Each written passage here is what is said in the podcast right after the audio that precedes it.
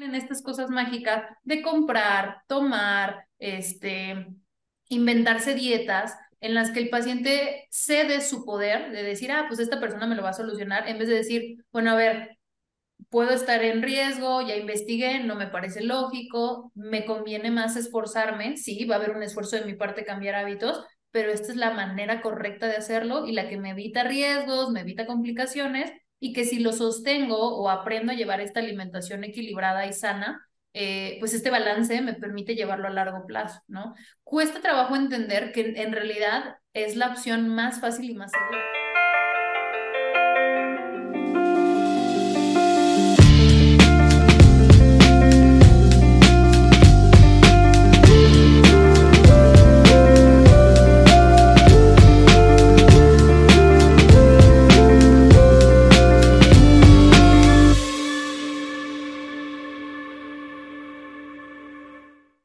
Hola geeks, ¿cómo están? Bienvenidos a un nuevo episodio de Gigi Podcast, un proyecto de Geek Girls MX. Geek Girls MX es una comunidad creada por mujeres que buscan hacer de su pasión un proyecto de vida. Yo soy Yami y hoy de invitada especial tenemos a la doctora Aratza Haley, con quien ya grabamos previamente un episodio. Está de hecho en la temporada número 3, el episodio número 71, por si lo quieren ir a ver. Pero bueno, como los temas que tratamos con ella son muy interesantes, la invitamos otra vez porque yo traigo en mente algo que hace rato me hace ruido y, y ella es la persona indicada para hablar de eso. Pero bueno, antes de empezar con el episodio, nuevamente les agradecemos a todos ustedes por seguirnos apoyando en este proyecto. Si no se han suscrito a nuestros canales, este es el momento de hacerlo. Los invito a que le pongan un poco de pausa, vayan y se suscriban. Y al final, si les gusta, pues dale like y compartir. También les quiero recordar nuestras redes sociales, nos encuentran en todas partes como Geek MX. También tenemos una página web, geekgirls.com.mx en donde se pueden enterar de todas las actividades que tenemos a lo largo del el año. Y bueno, este también muy importante es agradecer a nuestro patrocinador RSS. Es una plataforma en donde hospedamos este proyecto de podcast y en donde nos ayudan a distribuirlo a todas las demás plataformas donde ustedes lo puedan escuchar como YouTube. Bueno, no, YouTube lo hacemos aparte, pero bueno, Spotify, este, Apple Podcast, Google Podcast, ya saben, todos los lugares en donde ustedes encuentran el, eh, este podcast. Y bueno, pues queremos recomendárselos ampliamente porque con nosotros ha sido una gran experiencia y por supuesto se los queremos recomendar y, y, de pasada agradecerles a RSS por, por seguirnos apoyando. Y bueno, pues ahora sí, este, sin más que comentar, vamos a empezar con nuestra charla y vamos a darle la bienvenida a nuestra invitada. Hola, Hailey, ¿cómo estás? Hola, muy bien, muchas gracias. Aquí feliz de, poder platicar nuevamente contigo y, de tener el espacio de, platicar que cosas que, de cosas que son importantes, que últimamente, pues obviamente las redes sociales nos permiten, obviamente, estar más en contacto con la información, pero que también mucha de esa información este, confunde, no es de una fuente obviamente correcta, ¿no? Y entonces las personas pues pueden poner en riesgo su salud en todos los temas que tiene que ver sobre todo con mi área y que hay mucho de dónde sacar y muchos ejemplos de dónde poder hacer este, mención y tener cuidado, ¿no? O sea, solamente dejar ese granito de arena de que se cuestionen las cosas y que vean eh, cómo muchas personas pues no les va a importar hacer lo que tengan que hacer para hacerse famosos, para sacar dinero, este, y bueno, pues de eso básicamente es lo que vamos a estar platicando. Exactamente, sí, es un tema súper delicado, súper sensible, pero yo creo que muy importante de que lo platiquemos y sobre todo de que, de que tratemos como de dar más información. Bueno, en este caso tú, yo voy a hacer la preguntona porque tú eres la especialista, este, pero de tratar de dar un poco de, de información este, más real y, y, y que de verdad eh, esté pensada en el beneficio de quienes nos están escuchando, porque es un tema delicado, o sea, estamos hablando de salud, no estamos, te decía hace rato, no estás hablando de, no sé, un accesorio que ya no te gusta y lo puedes desechar o que te apretó el zapato y pues ya no te lo pones, no estamos hablando de salud, o sea, el tema de salud, eh, las implicaciones que tiene a largo plazo, a corto, mediano y largo plazo, y bueno, un montón de cosas. Pero espérame, porque yo quería antes, así rápido, antes de entrar en tema, contarles un poquito sobre ti. Digo, viene, viene mucho más y, y, y si no, este, si no han ido a ver el episodio número 71, donde platicamos contigo previamente, les aconsejo que vayan y también este, lo, lo vean o lo escuchen, lo que prefieran, porque ahí también tocamos información muy importante. Pero en caso de que no, les quiero dar un poquito así nada más como una introducción. La doctora Aratza Herri es una médica cirujana con maestría en nutrición y dietética, que incluye una especialización en deporte. Ella tiene su consultorio, consultorio privado en la Ciudad de México, eh, específicamente en Reforma, y brinda, pero, brinda, pero además de eso brinda atención a pacientes en línea en diversas partes del mundo como Suiza, Francia, Estados Unidos, Corea del Sur, China, Venezuela y bueno, otros lugares. Eh, su enfoque se centra en la atención integral uh, de sus pacientes, proporcionando información educativa sobre hábitos alimenticios saludables, que es justamente de lo que queremos platicar. Y bueno, la doctora Hedley está siempre dispuesta a, co a coordinar tratamientos que involucran diferentes especialidades y colabora estrechamente con un grupo de colegas en el campo de la salud mental. Otro punto muy importante, yo creo, en, esta, en, en un proceso de, de, hábitos alimenticios, creo yo, y su objetivo es lograr resultados reales y duraderos para bienestar de sus pacientes, lo cual me gusta. Y bueno, este, como les decía, previamente ya hemos platicado con ella y ahí nos explica un poco más cómo es el proceso de, de su tratamiento, pero en esta ocasión, este, yo le comentaba que tenía estaba muy inquieta porque estaba viendo últimamente muchísima información que bueno, yo no soy especialista, pero ni siquiera me basta hacerlo como para, como para darme cuenta que la información está totalmente manipulada y está abusando de la vulnerabilidad de las personas que se encuentran en una situación en donde por alguna razón, la que tú quieras, eso no lo venimos a, a, juzgar, pero quieren bajar de peso. Y entonces hay personas que, que toman esta necesidad y, este, y la aprovechan para beneficio y se les olvida el objetivo y solo se van en el, eh, en el hecho de que quieren sacar beneficio económico de, de esa situación. Y ese es el tema que queremos platicar hoy día. Varios más, pero alrededor de, de eso. Sí.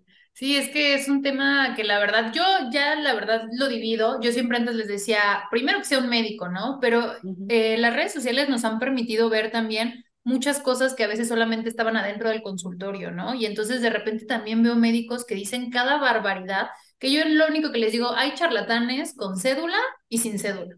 Y uh -huh. hay quien se, va se puede meter a la cárcel por intrusión de la profesión simplemente porque no es un profesional, no tiene las herramientas, no tiene la educación y simplemente ya por eso se, se puede meter a, a, este, en problemas muy graves porque en México no puedes dar consulta ni de, de nada de temas eh, médicos, ni de psicología, de, ni de nutrición, ni de medicina si no tienes las cédulas correspondientes, pero también por supuesto un médico que tenga todas las cédulas si es un charlatán y no tiene, digamos, como fundamentos eh, con evidencia científica de por qué está haciendo ese tipo de tratamientos, también se puede ir a la cárcel, ¿no? Uh -huh. Entonces, desafortunadamente, antes era como checa que tenga sus cédulas y básicamente que con eso te daba cierta tranquilidad. Ahorita ya no es suficiente, o sea, ahorita sí es importante que tengamos como mucha más eh, responsabilidad a la hora de acudir con profesionales y sentirnos también con, con el tema de, ok, voy a ir a que me den cierto tratamiento, pero yo también tengo que estar pendiente de por qué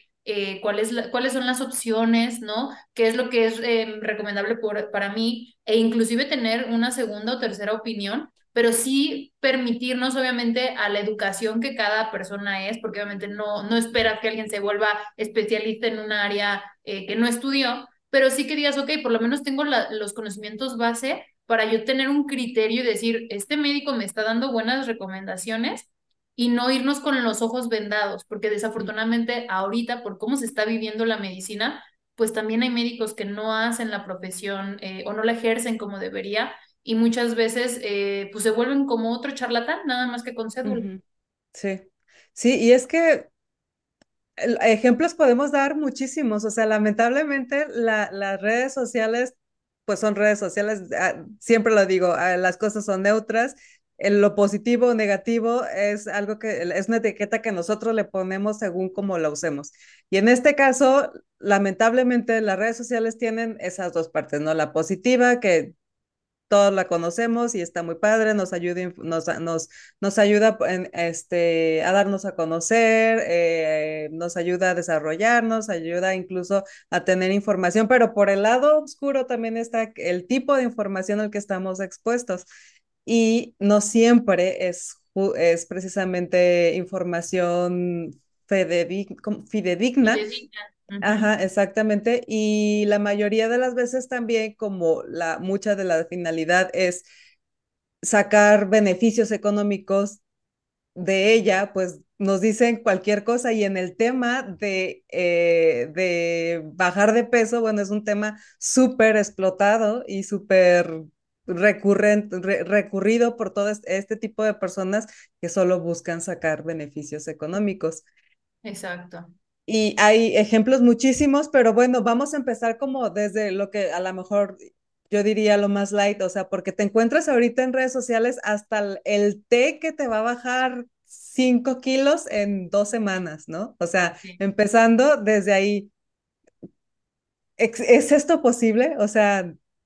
Es que sabes que el, el problema es cómo lo venden y cuál es la intención que te genera. O sea, si tu búsqueda es perder peso, pues claro, o sea, mátate de hambre y vas a bajar de peso, ¿sabes? O sea, llénate de juguitos y te vas a bajar de peso, pero el, el tema de cómo lo venden y cómo está dirigida la atención de baja de peso, ese, ese es el problema, porque en realidad lo que el paciente debería estar buscando es estar más sano. Y si en el estar más sano necesita mejorar su composición y perder un porcentaje de grasa que involucre perder peso, ok, entonces sí también es bajar de peso, pero no debería de ser la prioridad en un tema de salud. Entonces, cuando las personas no tienen bien claro eso, van a hacer lo que sea por una intención mal enfocada, porque realmente no te está diciendo que bajar de peso, en este caso, por ejemplo, un té que te genera un, un por ejemplo, un, es un laxante que te genera no absorber los nutrientes, tener diarrea por varios días, pues claro que te va a bajar de peso, pero ¿qué es lo que te está haciendo bajar? Primero que nada,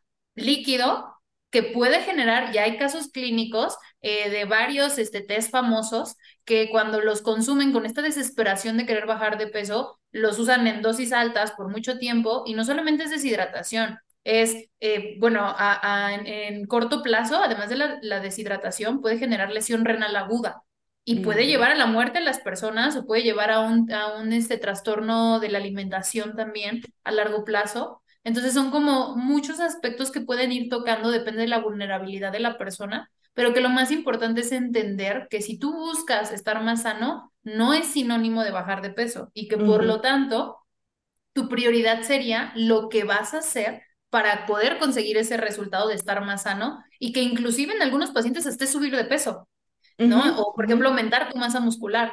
Entonces es muy importante que vayan con un profesional de la salud que priorice estar sano y no una meta estética. Que ojo, no tiene por qué estar peleado el tema estético con el tema de salud, pero mm si vulneras tu salud por estar, eh, verte en un canon, en algún canon de belleza eh, con un estereotipo como muy este, extremo, con una delgadez extrema o algo así, pues entonces lo que tendrías que trabajar es el tema eh, psicológico, el tema mental, para que puedas reestructurar tus prioridades y no priorices algo que en realidad está afectando tu salud. Exactamente, y es que justo ahí hablábamos y es muy buen ejemplo porque tú dirías, bueno, es algo inocente, es un té, ¿qué te puede pasar si te tomas un té? Bueno, justo acabas de decir, un té puede terminar en una situación realmente grave si lo consumes en exceso y bueno, no sé, depende del tipo de té y todo eso. Pero eso quería que nos platicaras un poco sobre las implicaciones porque, porque vamos, la intención aquí no es nada, eh, no es el, el decir, ay, es que está muy mal que hagan eso ok, cada quien hace lo que quiere hacer y los demás también somos responsables de, de tomar la decisión si seguir o no seguir lo que nos dicen que, que hagamos. Lo que sí me parece importante es que tengan la información en donde sepan cuáles pueden ser, cuáles son las posibles consecuencias y con esa información, entonces sí tomen una decisión mucho más consciente pensando en justo eso, en, en, las consecuencias a corto, mediano, largo y, plazo, y largo plazo. Y como dices, el, el buscar un verdadero objetivo, un objetivo más saludable al momento de tomar una decisión de seguir una dieta y no solo el simple hecho de quiero bajar de peso porque quiero bajar de peso. Sí, totalmente. Es que sabes que también el problema es lo que te digo, primero que nada la intención, ¿qué es lo que quieres? ¿Estar más sano o llegar a un canon de belleza donde no te importe el camino que tengas que llevar y afectar tu salud o vulnerar, o, vulnerar, sí, tu estado mental, social, físico, que forma parte de tu estado de salud, no solamente el cómo te ves. O sea, también es importante que no te creas, ¿eh? O sea, muchos pacientes realmente no son conscientes de las consecuencias. Tengo una paciente, por ejemplo, que la llevó un este, entrenador, un coach, no es nutriólogo, no es médico, no es nada, este, muy famoso, de hecho lleva varios artistas, y eh, pues se atrevió a recomendarle este, suplementos, medicamentos, eh, tomó el famoso Redotex, que ahorita de hecho ya en México ya está prohibido, eh, que es una combinación de triodotironina, o sea, hormonas tiroideas, eh, codiazepam, o sea, una combinación peligrosa, ¿no? Que, que no debía, nunca debió de haber sido pasado como medicamento, para empezar.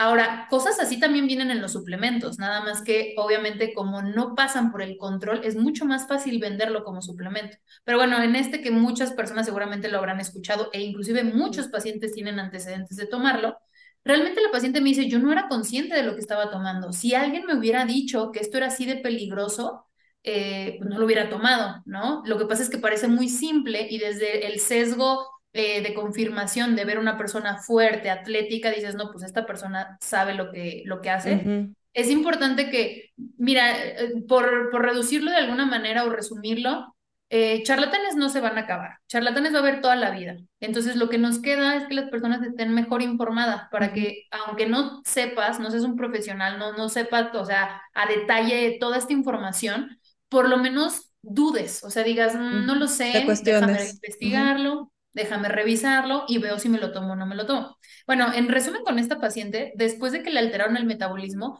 le aparecieron nódulos tiroideos, que puede ser que ya los tenía, ¿no? Pero se este, tuvieron hiperreactividad. Entonces, fue súper complejo esta paciente, este, la le tuvieron que quitar la tiroides, pero tenía tormentas tiroideas. En una semana era, era hipotiroidea, a la otra semana era hipertiroidea. Y tenía taquicardias, este, tenía desmayos, o sea, un nivel de, de, ya de alteración metabólica que obviamente uno nunca se hubiera esperado, ¿no? Dice, o sea, si yo, me hubieras dicho que esta pastillita me causaba esto, le quitaron la, la tiroides, ah, porque ella era modelo. Entonces ella quería bajar dos kilos y tomó esos medicamentos. Después de esto, sin tiroides, pues subió como, ¿qué, qué te gustó? Unos 15, 16 kilos.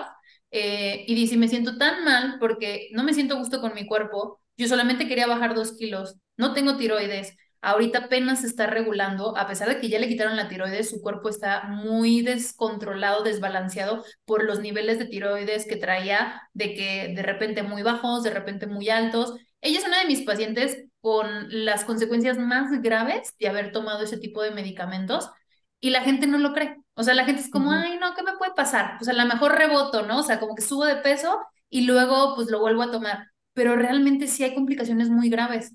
Y de verdad que ella dice, o sea, no sabes lo arrepentida que estoy, porque ella empezó con preentrenos que traían hierbitas, ay, no, ¿qué puede pasar? Pero así le va subiendo, porque piensas que no pasa nada. Y después Exactamente. pasa. Entonces... Empiezas con un té y terminas con una situación así, en donde ya bajar de peso es lo de menos, o sea, eso ya ni siquiera se, ya ni siquiera es prioridad, ¿no? O sea, se, te olvidas de eso y entonces ahora eh, estamos hablando de que quieres recuperar tu salud. Exacto.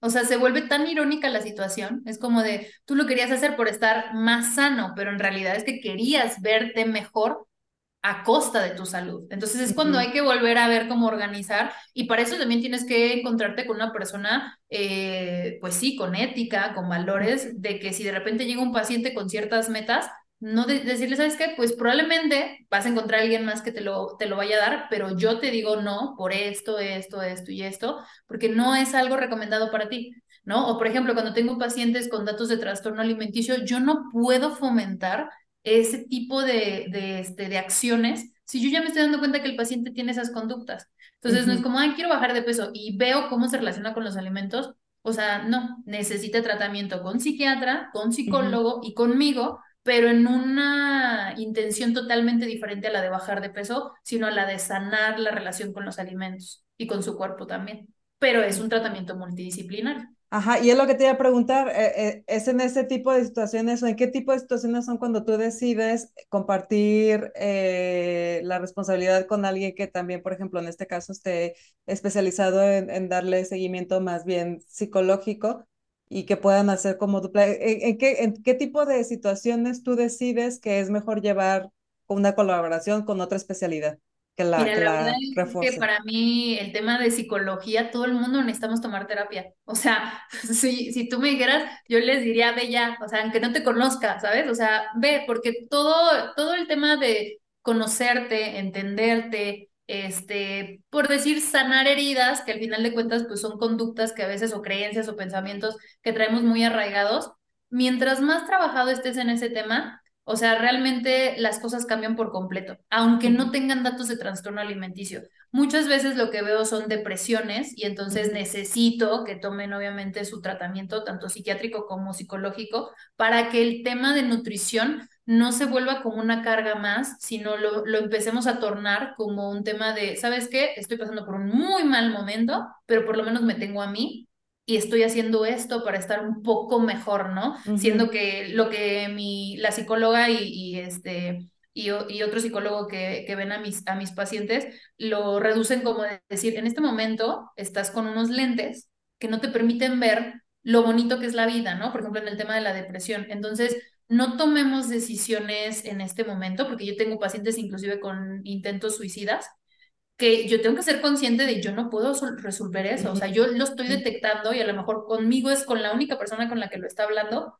pero necesitamos el apoyo de un profesional de, de esa área, ¿no? Entonces, sí es importante porque obviamente, claro, sienten el apoyo, sienten un espacio seguro, que esa es mi intención, de que podamos platicar e ir desmenuzando de dónde vienen ciertas ideas o ciertos objetivos mal enfocados con el tema de salud pero cuando noto cualquier detalle, te digo que no sea de trastorno, un tema de depresión, un tema de autoconcepto, de autoestima, de lo que tú quieras, eh, hasta problemas que de repente me platican de la familia, sé que al final de cuentas es un tema social que también involucra sus hábitos de vida.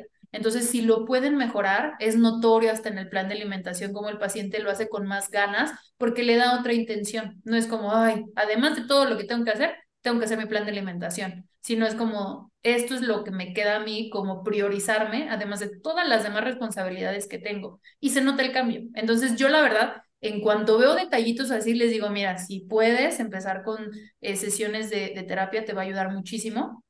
Además de que tengo una aplicación donde este, tengo sesiones eh, relacionadas, es una psicóloga relacionadas con nutrición y entonces mis pacientes eh, las toman todos los días de lunes a viernes. Hay tres pláticas con la psicóloga. No, siempre les digo, no es terapia, pero habla de temas en relación con la nutrición, con la culpa, con hábitos, con ideas erróneas de lo que es eh, alimentarte de manera correcta.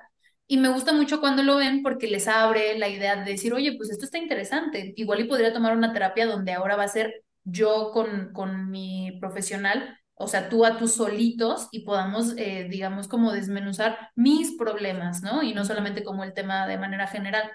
Entonces eso me gusta mucho también porque los pacientes lo ven como algo normal. Y yo abiertamente lo digo, yo tomo terapia y mientras más lo veamos como canasta básica, digo, entiendo obviamente es, un costo que a lo mejor no todas las personas lo pueden pagar, pero también hay formas de, de conseguirlo de una manera hasta gratuita y mientras más esté al alcance de los pacientes y más lo veamos sin tanto tabú, es mucho más fácil que el paciente haga los cambios también en su estilo de vida y de su alimentación. Sí, sí, yo, yo también digo, yo entiendo que eh, hablamos desde nuestro privilegio, ¿no? Yo también, igual que tú, este, soy, eh, estoy muy a favor de la terapia, yo también tomo terapia de manera habitual como como parte de, como, como, como igual voy a hacer ejercicio, tomo, tomo terapia y etcétera, etcétera. Entonces, este, también lo recomiendo ampliamente y, y, y, y, enfocándolo en esta parte, a mí me parecen dos disciplinas que se complementan muy bien porque Pareciera que no, y creo que todo esto es por, por, por falta de información, porque en realidad no somos realmente conscientes, no estamos muy educados respecto a lo importante que es la alimentación. Y desde el día uno, o sea, la alimentación es la base de todo desde el día uno, desde que, desde que estamos en el estómago de nuestras mamás y, y pocas pocas personas somos conscientes de eso, pocas personas son conscientes de eso. Y, y, también es un poco con la edad. Bueno, en mi caso fue así. Yo cuando era más chica tenía mucho menos información y era mucho menos consciente de lo importante que era la alimentación. Esa es información que fui adquiriendo conforme fui creciendo a hoy a esta edad, no voy a decir cuál, pero ya, ya, ya avanzada. Este, soy muy consciente de lo importante que es la alimentación en la parte emocional, en la parte de, de, de, cómo te desarrollas incluso socialmente, en la parte de salud, obviamente, en el sistema inmuno, inmunológico, en, en cómo absorbes la información cuando estás estudiando, en cómo, o sea, o sea, en todo, en todo, en todo tiene muchísimo que ver la, la alimentación y, este, y, te, y repercute de muchísimas maneras y no lo sabemos. Por eso ah, es, es me parece de verdad muy importante que, que, entendamos que desayunar un gansito y una coca es, no, es, no, no es opción, no es desayunar, no es ayudarnos para nada. Y que eso no solo deriva en que, ay, bueno, voy a subir, me comí tantas calorías y voy a subir tanto de peso. No, eso tiene implicaciones mucho más allá en el resto de tu cuerpo y en el resto de las cosas, en, las, en el resto de las áreas que, que, que implican a tu ser y, y por alguna razón esa información no la sabemos. Sí, es que lo que pasa es que es algo que hacemos todos los días, que está como pareciera la mano de todas las personas, que por eso también la gente se atreve a comentar, ¿no? Y alguien que bajó 20 kilos ya se siente experto y ya se siente coach. Eh, bueno, pues cualquiera puede ser coach, ¿no? Pero o sea, de yo te digo cómo hacerlo, porque yo lo hice, ¿no? Y entonces en su, en su sesgo de decir yo sí lo logré, tú también lo puedes lograr, hay mucha ignorancia y mucha desinformación. Y desafortunadamente, te digo, en este sesgo también de ver y decir, ah, mira, bajó 20 kilos, pues sí debe de saber. La gente cree mucho en, en estas este, soluciones mágicas. ¿Y qué pasa? Que muchas veces la, la gente se pregunta, y, y me lo han preguntado, ¿por qué será que todas estas personas tienen tantos seguidores y los que somos médicos eh, pues tengo amigos médicos que tienen mil seguidores, ¿no? Dos mil, o sea, a mí me ha costado mucho trabajo tener eh, una subida de mis seguidores y le digo, es fácil porque tú no le estás vendiendo humo a los pacientes. Entonces, no es tan bonito escuchar la realidad y decir, necesitamos que te esfuerces para conseguir este resultado, pero es la mejor opción o es algo que puede ser sostenible, a decir, yo te lo soluciono, confía en mí, ¿sabes? No hagas nada, nada más confía en mí. Entonces es muy fácil en estas cosas mágicas de comprar, tomar, este, inventarse dietas en las que el paciente cede su poder de decir, ah, pues esta persona me lo va a solucionar, en vez de decir, bueno, a ver, puedo estar en riesgo, ya investigué, no me parece lógico, me conviene más esforzarme, sí, va a haber un esfuerzo de mi parte cambiar hábitos, pero esta es la manera correcta de hacerlo y la que me evita riesgos, me evita complicaciones y que si lo sostengo o aprendo a llevar esta alimentación equilibrada y sana, eh, pues este balance me permite llevarlo a largo plazo, ¿no? Cuesta trabajo entender que en realidad es la opción más fácil y más segura pero involucra esfuerzo del paciente. Entonces, por eso es más fácil decir, ah, no, pues el que me diga que la cremita quemadora de grasa, la faja, este... Que en 15 días, que... Sí, ya solamente 15 días, o sea, en vez de hacerlo toda la vida, nada más 15 días. Y es más fácil creer, creer en eso. Entonces, por eso es importante que el paciente se responsabilice, o sea, las personas nos responsabilicemos en decir, no puedo creer cualquier cosa, porque el, las consecuencias van a ser eh, en mi cuerpo y eso puede ser de por vida. Y es triste ver que los pacientes se arrepienten de algo que se pudo haber prevenido. Sí, sí, sí, y este, y que como decimos, como decíamos hace rato, ¿no? O sea, ya el bajar de peso pasó a segundo plano porque ahora ya te estás enfocando en recuperar tu, tu salud. Y, y por una decisión que por un poco falta de, información, pues te llevó a esas, a esas consecuencias. Sí, sí, no, te digo que hay historias de terror con los pacientes eh, y también hay veces por el otro lado, que era también lo que tú me estás comentando, que lo saben, o sea, son conscientes y dicen, no me importa, yo quiero bajar de peso. Entonces, ahí el tema es el, el tratamiento psicológico, el que tiene que ver por qué vienen esas creencias, o sea, por qué el paciente le da tanta importancia a cómo se ve físicamente, eh, poniendo en riesgo su salud. Y muchos de mis pacientes sí ha llegado a un tiempo, eh, porque, y eso yo lo he publicado varias veces, eh, yo antes de iniciar eh, mi especialidad, cuando apenas llevaba unos años en, la, en, en medicina, pasé por un periodo en el que yo me volví muy obsesiva con mis alimentos y llegué a tener un porcentaje de grasa muy bajo. De hecho, por ahí he subido algunas fotos y si no, hasta te puedo subir una para que la compartas. Y realmente tenía una composición muy delgada. ¿Qué pasaba? Que, y por eso lo digo, o sea, yo era ignorante, o sea, ese cuerpo que tú podrías decir, wow, ¿no? Qué estético, qué fitness, al cuerpo que tengo ahora, que es un cuerpo normal, es mucho más el conocimiento que tengo ahora y los fundamentos que tengo para decidir tener el cuerpo que tengo y cuidarlo y hacer ejercicio y alimentarme bien, que la ignorancia que tenía en ese momento y lo que le causé a mi cuerpo, porque en ese momento tuve alteraciones hormonales e inclusive dejé de menstruar. Y ahí fue cuando yo me preocupé. Yo era muy, yo no era ignorante de eso, llevaba dos años en la carrera y dije, ¿qué pasó? No, o sea, yo dije, pues estoy bien sana, me veo súper fuerte, me veo súper rayada, ¿no? ¿Qué está pasando?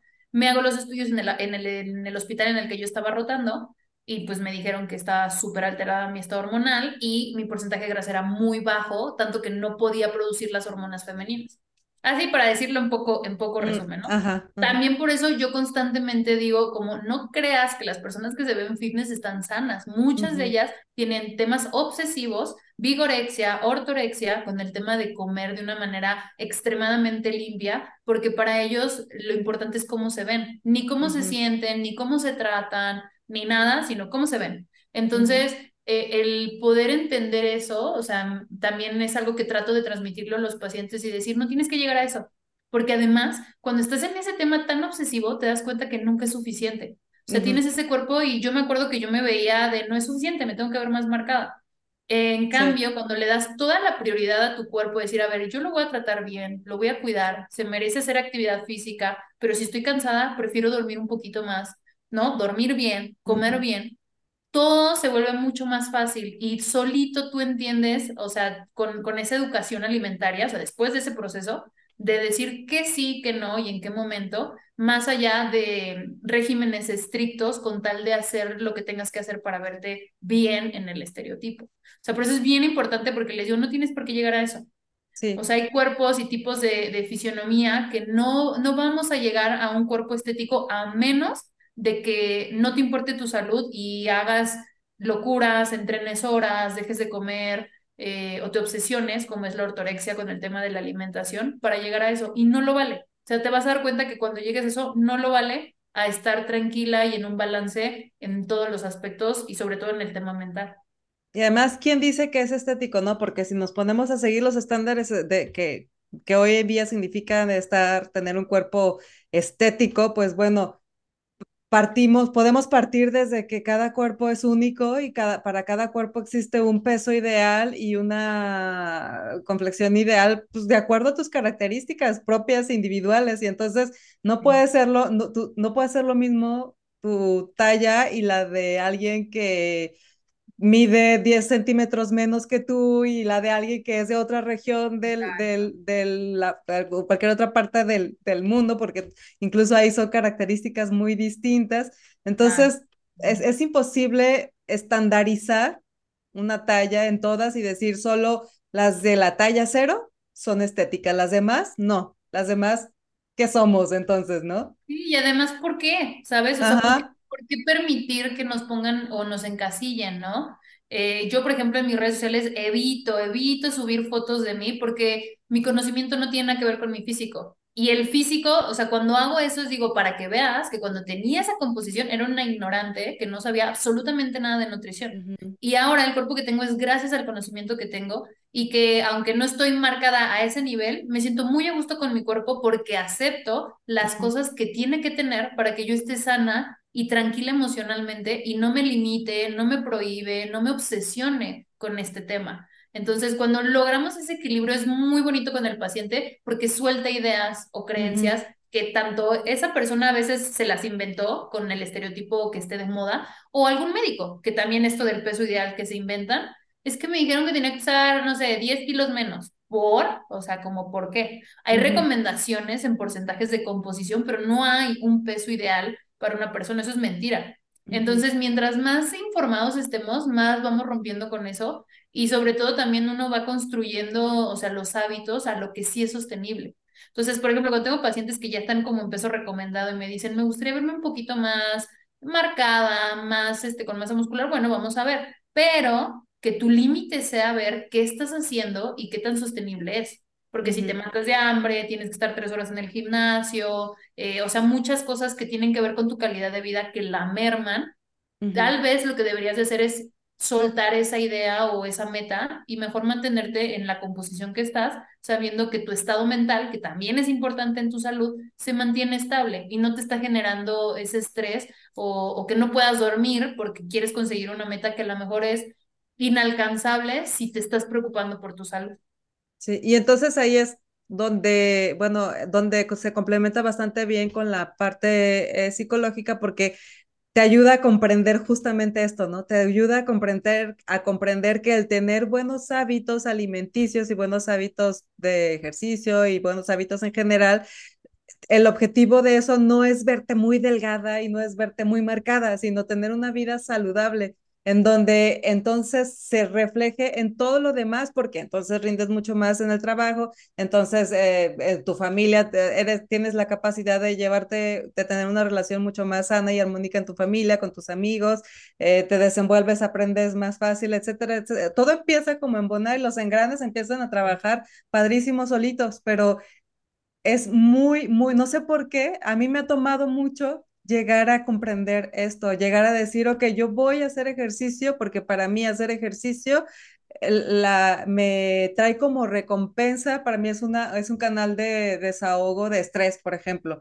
A mí hacer ejercicio es parte de mi terapia en donde digo, ah, aquí ya libero toda la tensión y todo el estrés del día y regreso bien a gusto, me baño y duermo, mira, como bebé. Y, y, me gusta alimentarme bien porque yo ya también fui víctima de, de yo, yo, era la típica niña que comía muy mal, tenía anemia de chiquita, no porque buscara pasar, bajar de peso, de hecho yo siempre era de, muy delgada, pero ya sabes, fui la típica niña que la mamá le batalló porque nada le gustaba y entonces al punto de que llegué a tener anemia. Obviamente eso tiene repercusiones en la salud a largo plazo que hoy día la sigo, la sigo viviendo, pues las, las consecuencias. Eh, este, tengo diagnosticado una enfermedad que mucho tiene que ver también este, por mis malos hábitos alimenticios, que no tiene nada que ver con perder de peso, fíjate, ni, irónicamente no, eh, no, ni siquiera iba por ahí, pero obviamente el alimentarte mal te trae consecuencias graves por el resto de tu vida y entonces como te digo, el perder peso ya ni siquiera importa. Ahora lo que importa es recuperar la salud que perdiste. Exacto. Y, sabes, es difícil que comprendan eh, cuando yo trato de explicar esto, porque por el otro lado también no estoy diciendo que sueltes eh, tu cuidado, tu autocuidado. Yo no estoy diciendo no, de... No, todo lo contrario. No, hagas nada, no, tampoco. De hecho, hace poco hice un video y, y una de las activistas, que es este, la faccionista, que seguramente la, la, la, habrás escuchado, ¿sí o no? Me suena, sí, sí me suena. Sí, bueno, es una de, de las este, activistas en el tema del body positive, pero es ah, un punto muy extremista y obviamente como no es una profesional de la salud, eh, cae en los extremos de ser autocuidado en el tema de, de llevar una alimentación, ¿no? Entonces me, me tachó como que era súper gordofóbica, que no sé qué. El problema es no entender el balance. O sea, yo no estoy diciendo que este, no cuides tu salud, pero tampoco es como que, ah, bueno, entonces haz lo que quieras y lleva la alimentación como sea, y si, no sé, estás teniendo ansiedad o tienes depresión, eh, refúgiate en la comida. O sea, no estoy diciendo ninguna de las dos cosas, simplemente es buscar el balance en el que no se refleje el estado de salud en el peso, pero que sí implique que estés haciendo algo por escuchar lo que tu cuerpo te está pidiendo, ¿no? Llámese terapia, ¿no? En el tema de, de poder controlar y, manejar ciertos pensamientos a lo mejor, eh, en el tema también de poder desahogar emociones en herramientas terapéuticas y no en la comida, en hacer actividad física, pero no tiene por qué ser resumido a que bajes de peso, porque de hecho hay pacientes que tienen metabolismos ahorradores donde difícilmente bajan de peso, pero esto que estabas diciendo sí se ve en su bioquímica. Entonces puede ser que el paciente a lo mejor, no sé, llega con diabetes y no ha bajado ni un kilo, pero en 15 días el paciente ya está controlado de la glucosa por los alimentos que está llevando. Entonces hay un claro, hay una clara mejoría en su estado de salud, aunque no haya bajado todavía ni siquiera el peso. Obviamente hay enfermedades relacionadas con el porcentaje de grasa, por eso es que a veces la gente lo confunde, pero no es resumen ni inmediatamente a bajar de peso. No, es mejorar composición, pero sobre todo mejorar nuestra relación con, con el cuerpo y la comida para que hagamos las cosas correctas. Porque si lo hacemos nada más así de, ah, no, lo que sea por bajar de peso, seguramente vamos a tomar una mala decisión o vamos a buscar lo más fácil. Es que tal vez nos hace falta entender que el tener una buena alimentación no tiene como finalidad subir o bajar de peso, sino estar saludable. Eh, o sea, el estar saludable y estar sano es un resumen entre un equilibrio de tu estado social, tu estado mental y tu estado físico. Que sí, en el estado físico hay parámetros, pero no solamente es cuánto pesas, es tu composición, la distribución de la grasa, porque hay estudios que comprueban su relación con enfermedades y que el, la producción o el, ¿cómo decir?, la reserva excesiva de tejido adiposo es un eh, problema de inflamación sistémica. Entonces, si entendemos la complejidad de las cosas, vemos, ah, ok, por eso son las recomendaciones, pero nadie está diciendo que tienes que bajar y estar marcadísima y estar super fitness, nadie. O sea, perfectamente podemos tener una pancita con un, o sea, normal, me, me refiero a que, o sea, te sientes y se te hagan pliegues, ¿sabes? Y estar en parámetros recomendados. El problema es que también mucha gente no ha acudido con un profesional de la salud que se lo explique así. Y obviamente cuando hay personas que han vivido con obesidad toda su vida, hay estigma de peso, hay gordofobia. Entonces, a veces muchos están ya cansados de haber tenido un maltrato, que también es súper entendible. Y decís, es que ya no quiero nada. Y todo lo que digan los médicos está mal. Pero cuando eres activista, tienes que tener mucho cuidado con lo que dices porque tú eres responsable también de lo que, lo que estás mostrando, ¿no? Y sobre todo cuando son personas que tienen tantos seguidores. Entonces no se trata de, ah, no, lo que yo digo y como yo la pasé mal, pues entonces esto está ya cancelado, sino, ok, vamos a buscar la media en la que no se vale que nos eh, discriminen, totalmente de acuerdo. Eh, hay mucha información que comprueba que el tema de la, de la pérdida de peso es muy complicada para los pacientes, sobre todo cuando tuvieron obesidad desde niños, pero que sí necesitamos hacer algo para nosotros, o sea, para estar mejor, que necesito tomar terapia, que necesito a lo mejor eh, llevar una alimentación con otros objetivos, pero ser conscientes que sí siguen necesitando de la ayuda de profesionales de la salud actualizados que no sean pesocentristas. Sí, exactamente. O sea, por, buscando un equilibrio, un balance, que, que el objetivo sea el bienestar y no el subir o bajar de peso. Exacto, exacto. De hecho, hay este, parámetros para hablar sobre el body positive, que en medicina se llama imagen corporal positiva. Entonces, el punto número uno es aceptarte, ¿no? Que ese es también un tema muy importante de por qué la gente quiere bajar de peso de manera desesperada, porque no se acepta. Es como yo no quiero, este, este cuerpo que tengo, yo no lo quiero, yo lo que quiero es bajar de peso. Por eso es que se atreven a hacer cualquier cosa. Entonces, el punto número uno es, ok, a ver, primero aceptemos la realidad. Este cuerpo que tengo, sea por lo que sea, es el que tengo en este momento, por si no me cuidé, por mi genética, por lo que tú quieras, pero tengo que aceptarlo y tengo que tratarlo bien. ¿No? Ese es, ese es el punto número uno. Y el punto número dos es empezar a escuchar tu cuerpo y hay veces que las señales, por ejemplo, de hambre, de saciedad, no son... Eh, digamos, como tan escuchadas o a veces están silenciadas en algunos pacientes y por eso necesitan este, asesoría. Entonces, el, el, poder escuchar de, ok, necesito hacer actividad física, o sea, necesito trabajar mi autocuidado, mi alimentación, mi estado mental. Y por último, el, el, el tercer punto es eh, fortalecer mis pensamientos y mis creencias para que de repente lo que esté de moda, los estereotipos que vea en redes sociales, no me afecten en mi trabajo personal. ¿no? Pero son tres puntos que tienen que estar de la mano. Si el body positive se arma solamente acéptate como eres y ya, pues obviamente no hay ningún avance en el estado de salud de la persona y hay mucho que trabajar y solamente se está cubriendo con, ah, no, yo ya me acepté como soy. Y si no me, y si no me, y si no te aceptas así, entonces tú eres gordofóbico eh, internalizado, que así le llaman algunas personas, ¿no? O sea, como que tú solito, que sí existe, ¿no? O sea, como yo tengo mi estigma tan internalizado que yo me creo que debo de bajar de peso. Pero el tema no es ese, el tema es el autocuidado. Es un poquito complicado porque, o sea, ya lo he peleado con varias personas sobre ese tema, pero el, el chiste es que cada paciente tiene ciertas necesidades y hay que buscar el balance. ¿No? Sí. Básicamente es eso, porque muchos pacientes tienen ideas muy erróneas que se tienen que ir trabajando y cada paciente dependiendo de en dónde vivió, qué le enseñaron sus papás, la cultura, etcétera, tienen ideas mucho más arraigadas que son necesarias trabajar para que no lo tomen como algo personal, como que los Ujú, están agrediendo, sino entender que estamos buscando la manera de estar más sanos y tampoco significa, como lo hemos dicho yo creo todo en todo el, el podcast, que bajes de peso, simplemente que ujú, estés mejor. Y eso también viene hasta cómo piensas, que pienses ujú. más sano para ti.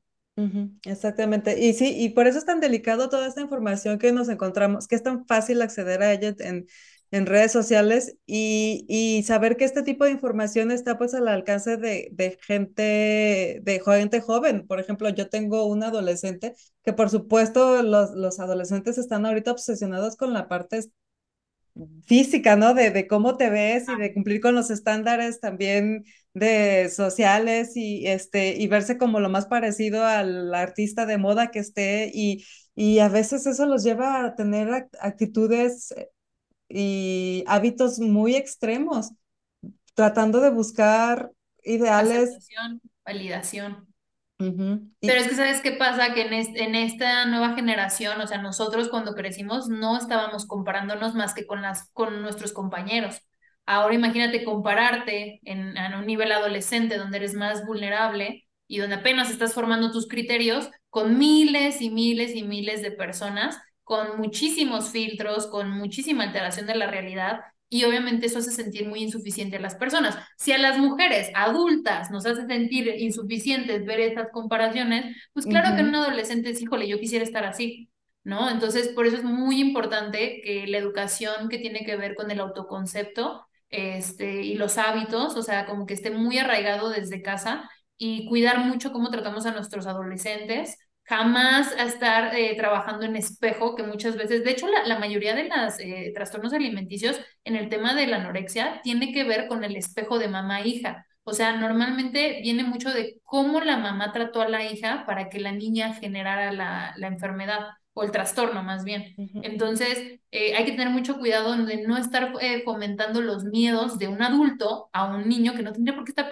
estarse preocupando por cómo se ve. ¿No? Y cuidar también mucho lo que consumen en redes sociales para que tengan un poquito más de conciencia de dónde viene eso, la, lo alterado que están las imágenes que tenemos. De hecho, quiero subir un video sobre eso. O sea, porque realmente ya, eh, y tiene poco que yo me enteré, o sea, hay aplicaciones en las que tú estás hablando en video y te Sí, pueden adelgazar la cara, te pueden adelgazar la cintura. O sea, yo sabía que se podía hacer eso en Photoshop, ¿no? O sea, como en imagen. Pero, o sea, ya con eso, o sea, no te puedes creer nada y no te puedes estar comparando por- con esas personas. Entonces, es muy importante trabajar en el autoconcepto para que te sientas eh, suficiente simplemente por ser quien eres y trabajar en tu autoestima, en quién eres como persona, para no darle tanta valía al físico, porque si no, es bien complicado y como solamente muchos de los pacientes creen que eso es lo que vale, hacen lo que sea por, por llegar a ese punto. Entonces sí es bien importante, ¿eh? De verdad que yo lo veo hasta con pacientes adultas, 50, 60 años, y siguen con ese tema. Porque realmente esa madurez no tiene nada que ver con la edad, tiene que ver con el, el tiempo que le, que le permitas. eh, o sea, que en cuanto te des cuenta que tienes esta necesidad, acudas con un profesional y digas, ¿sabes qué? O sea, esto como pienso no estoy bien. Y no se trata de, de conseguir ese resultado, sino cambiar ¿Por qué pienso así? Ujú, Exactamente, sí, y ahí es la importancia pues de, recurrir a profesionales en, como, como tú en la nutrición y, y profesionales también de la parte emocional, donde, donde te ayuden a tener un panorama mucho más real de lo que significa estar bien, ¿no? Y, y porque, sí, y esto que dices es ahora con la inteligencia artificial, pues bueno, podemos hacer cualquier cosa, ¿no? Para bien y para mal también podemos hacer cualquier cosa. Sí, sí, la verdad Sí, que sí, de verdad yo lo veo, o sea, inclusive una vez una paciente enfrente de mí le dijo a su hija que estaba gorda, ¿no? Y yo, bueno, así no sabía qué hacer, o sea, ¿cómo, cómo le digo, no? O sea, ya le, le dije que quería hablar con ella como adulto y le dije, no puedes tratar así a tu hija. O sea, los miedos, el espejo que le estés dando de tus inseguridades son tus inseguridades y tú las tienes que trabajar, pero no le hagas eso a tu hija, porque es de verdad o sea, una vez que una paciente tiene diagnóstico de trastorno alimenticio, siempre lo va a tener, toda la vida va a tener el trastorno, lo único que queda es controlarlo, pero ¿por qué darle ese tipo de educación o transmitirle? Digo, son muchos factores para tener el trastorno, pero ya escuchar ese tipo de violencia a, a tus hijos, o sea, es eh, literal una, una bandera roja y en este caso lo que debería de hacer los padres es protegerlos, porque como tú dices, con las redes sociales a lo mejor esa puede ser el tema, ¿no? De estarse haciendo comparativas y el único lugar seguro va a ser casa. Entonces necesitamos buscar también esa educación de poder eh, hacer sentir a nuestros eh, adolescentes suficientes por quienes son y no por cómo se ven. Entonces sí, sí es muy importante que tengamos cada vez más esa educación y evitar riesgos innecesarios. Sí. Oye, y cambiando un poquito de, de, tema y un poquito en lo mismo, este, otra de las cosas que me ha llamado muchísimo la atención es que ahora, eh, ah, bueno, hay todo tipo de opciones, ¿no? Para bajar de peso y para estar marcada y para estar todo eso. Y una que está muy de moda ahorita es esto de que se meten a bañeras con, con hielo y todo este tipo de cosas. ¿Qué, qué, qué, qué opinas tú de eso? ¿Cómo, cómo... Ay, Dios. Pues, ¿qué te digo? O sea, es que nada más, también quiero que les digo, hay charlatanes con cédula y hay charlatanes este, sin cédula, ¿no? ¿Qué pasa? Que cuando tienen cédula, pues como que confías más. Hay gente, por ejemplo, Herbalife, o bueno, si no queremos decir el producto, suplementos para bajar de peso, este, han sido, o sea, los directores de la empresa, eh, personas que ganaron premios Nobel, y eso no significa que tengan ética. Entonces tengan mucho cuidado porque eh, esto que dices del hielo, eh, me parece que un doctor fue el que inició con ello. Y sí tiene mucho que ver, fíjate, con los tratamientos que son después de entrenamientos muy eh, como cansados, muy, o sea, que realmente le exigieron a la persona, por ejemplo, boxeadores, o sea, cosas de, de, de, que algo te pudiera contracturar. algo extremo maratonistas, o sea, este tipo de, de, entrenamientos que son tan extremos y que realmente el paciente necesita eh, una recuperación desde la alimentación, hidratación, este, descanso, que sí ayuda, fíjate, para obviamente descontracturar, porque está haciendo este, vasoconstricción y disminuye la inflamación en primera instancia de un tratamiento, de un ejercicio así. Pero que te haga bajar de peso es que no tiene nada que ver una cosa con la otra, ¿sabes? El tema es que con tantita verdad de beneficios de una cosa sacan beneficios para otra cosa, que ya quién sabe dónde lo sacaron, ¿no? Y hay muchos estudios científicos que dicen que no es verdad nada de los beneficios del sistema inmunológico, nada, nada, nada, nada de esas cosas.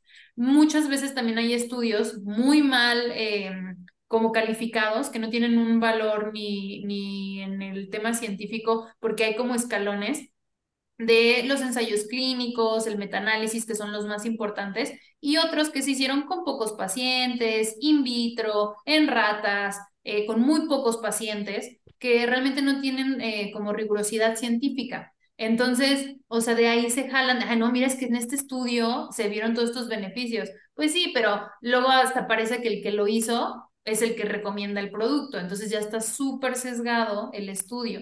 Entonces, por ejemplo, eso no tiene ninguna evidencia científica, o sea, si lo buscamos realmente en este, fuentes confiables, que tenga alguna mejoría ni de salud, fíjate, y mucho menos de pérdida de peso.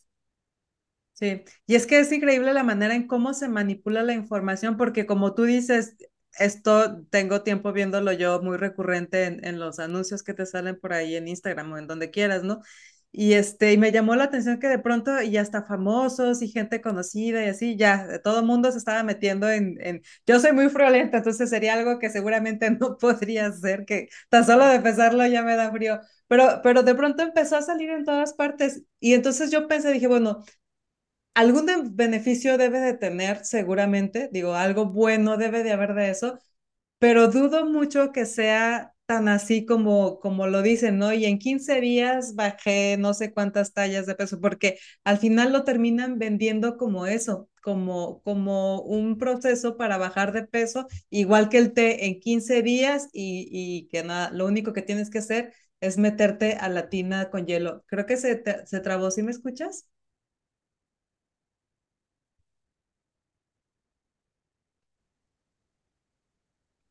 Listo, ah, se nos trabó otra vez, pero bueno, va de nuevo. Desde, te decía de esto de las tinas, de las famosísimas tinas de, de hielo, en donde igual que los tés te venden la mágica solución de perder de peso en 15 días con tal de, mientras dures no sé cuántos minutos adentro de una tina de hielo.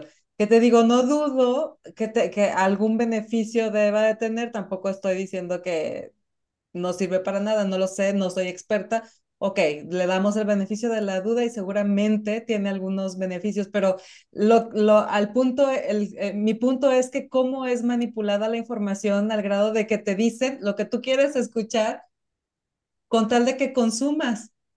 Sí, sí, y es una idea tonta, porque realmente pues no es como que estén vendiendo algo, solamente es métete en hielo, ¿no? Pero el tema es el placebo. Fíjate, es tan fuerte el placebo, por eso te digo, mientras más información tenga el paciente, menos cede el poder a decir, ¿por qué voy a hacer cosas tontas, sabes? O sea, ¿por qué perder tiempo, dinero, esfuerzo, cuando mejor me responsabilizo de mi salud y hago lo que tengo que hacer? A decir, ah, pues me compro esto, me pongo balincitos para bajar de peso, ¿no? Porque sí funciona. Me inyecto cosas. O sea, ¿para qué hacer eso? De verdad que cada vez que me cuentan cosas que digo, no puedo creer que hiciste eso. O sea, de verdad digo, obviamente no se los digo, pero sí mi, en mi cabeza, o sea, me, me hace ver o sea, a ver un segundito. Ah, no se preocupe, no se preocupe. Sí. Es que entró la seguridad. Me dijo, Ah. ¿qué pasó? Y yo aquí sigo. Este, de verdad, se, se avientan cada cosa mis pacientes. Eh, por ejemplo, mm, bueno, todavía no es mi paciente, pero me escribió porque quería que la revisara. Eh, la voy a ver el jueves a esta paciente, que este, se inyectó biopolímeros, así le dijeron, quién sabe qué es, en las pompas, en los glúteos, para aumentarlos en un hotel. Y yo, ¿cómo? O sea, no entiendo, pero ¿por qué hiciste eso, no? No, pues es que era mucho más barato y algunas amigas ya se lo hicieron, pero estoy muy inflamada, que no sé qué, y yo así de, o sea, a ver, te reviso, pero obviamente vas a necesitar ir con un cirujano plástico eh, donde te va a salir muchísimo más caro que lo que a lo mejor tú te querías hacer. Este, y pues hay que ver, porque de hecho acabo de hacer hace como dos meses un video de una actriz famosa de Argentina mm, que desafortunadamente falleció después de haberle hecho un procedimiento donde a ella no le dijeron que eran biopolímeros y se los pusieron en los glúteos y después de varios años empezó a tener este, como micro, microfragmentaciones y, se, y tuvo un problema a nivel renal. Entonces le generó una lesión renal aguda, luego crónica y pues ya en sus últimos este, días eh, pues ya estaba en diálisis, ¿no? O meses, no recuerdo cuánto tiempo ya estaba en diálisis y ella falleció. Eh, entonces, o sea, unas cosas que digo, es que de verdad entiendo que a veces uno se siente tan necesitado por querer es- estar mejor, que puedes recurrir a esas cosas, pero lo que necesitamos es más educación mental para que no permitamos llegar a eso, porque de verdad que personas así sin escrúpulos va a haber, siempre va a haber. Sí, Entonces, lo único que tenemos para protegernos es la información. Exactamente, sí, la información y el saber que, que el, el, eh, tu valor como persona no tiene nada que ver con el, con tu peso. O sea, absolutamente nada que ver. Y bueno, ya para ca- casi como cierre de programa, me quedé en shock con eso que me contaste porque No, es que o te, lo juro, yo te podría aquí contar cosas así horribles que digo, o sea, no, ¿sabes? Y, y tampoco creo que necesitemos ser tan pesimistas y contar estas historias para que la gente se espante, sino más bien hacernos responsables de nuestra salud, porque si no muchos dirán, ay, no, a mí no me va a pasar nada, ¿no? Entonces, simplemente responsabilicémonos y si tenemos ideas que no son eh, factibles con la realidad y con tu salud, mejor trabajar en, en el tema terapéutico, en el tema mental, eh, con un profesional, no cualquier persona, ¿eh? No cualquier Sí, que porque luego también, de, de ese lado también podemos sacar sí, muchos claro, pseudopsicólogos, este, con temas ancestrales y que tu abuelita y que no, no, no, no, no, o sea, hay tratamientos con evidencia científica como la conductivo-conductual, que de hecho es un tratamiento que se recomienda para los pacientes que tienen obesidad, porque tiene que ver con las conductas en cómo nos relacionamos con los alimentos. Entonces, este, pensamiento, conducta y este, pues acción, ¿no? Entonces, sí es muy importante que, que podamos llegar a tener eh, pues ese conocimiento y bueno, pues esta información a lo mejor eh, nos hace ver que puede haber peligro, pero tampoco necesitamos por qué ser tan pesimistas ni de seguir escuchando historias de terror. O sea, lo que, que- lo que tendríamos que hacer es prevenirlas y que a nadie le pasaran este tipo de situaciones.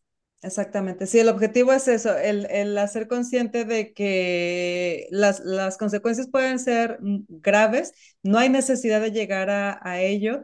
Eh, tu valor como persona, no, no necesitas poner en riesgo tu salud y tu integridad para tener un valor como persona, ya lo tienes, eh, es tu derecho, es tu derecho, nació contigo, vi- vi- vino contigo y nadie te lo puede quitar, no importa tu talla, tu peso, tu nada, ni lo que nadie más te diga ya lo tienes, es tuyo y nadie te lo puede quitar.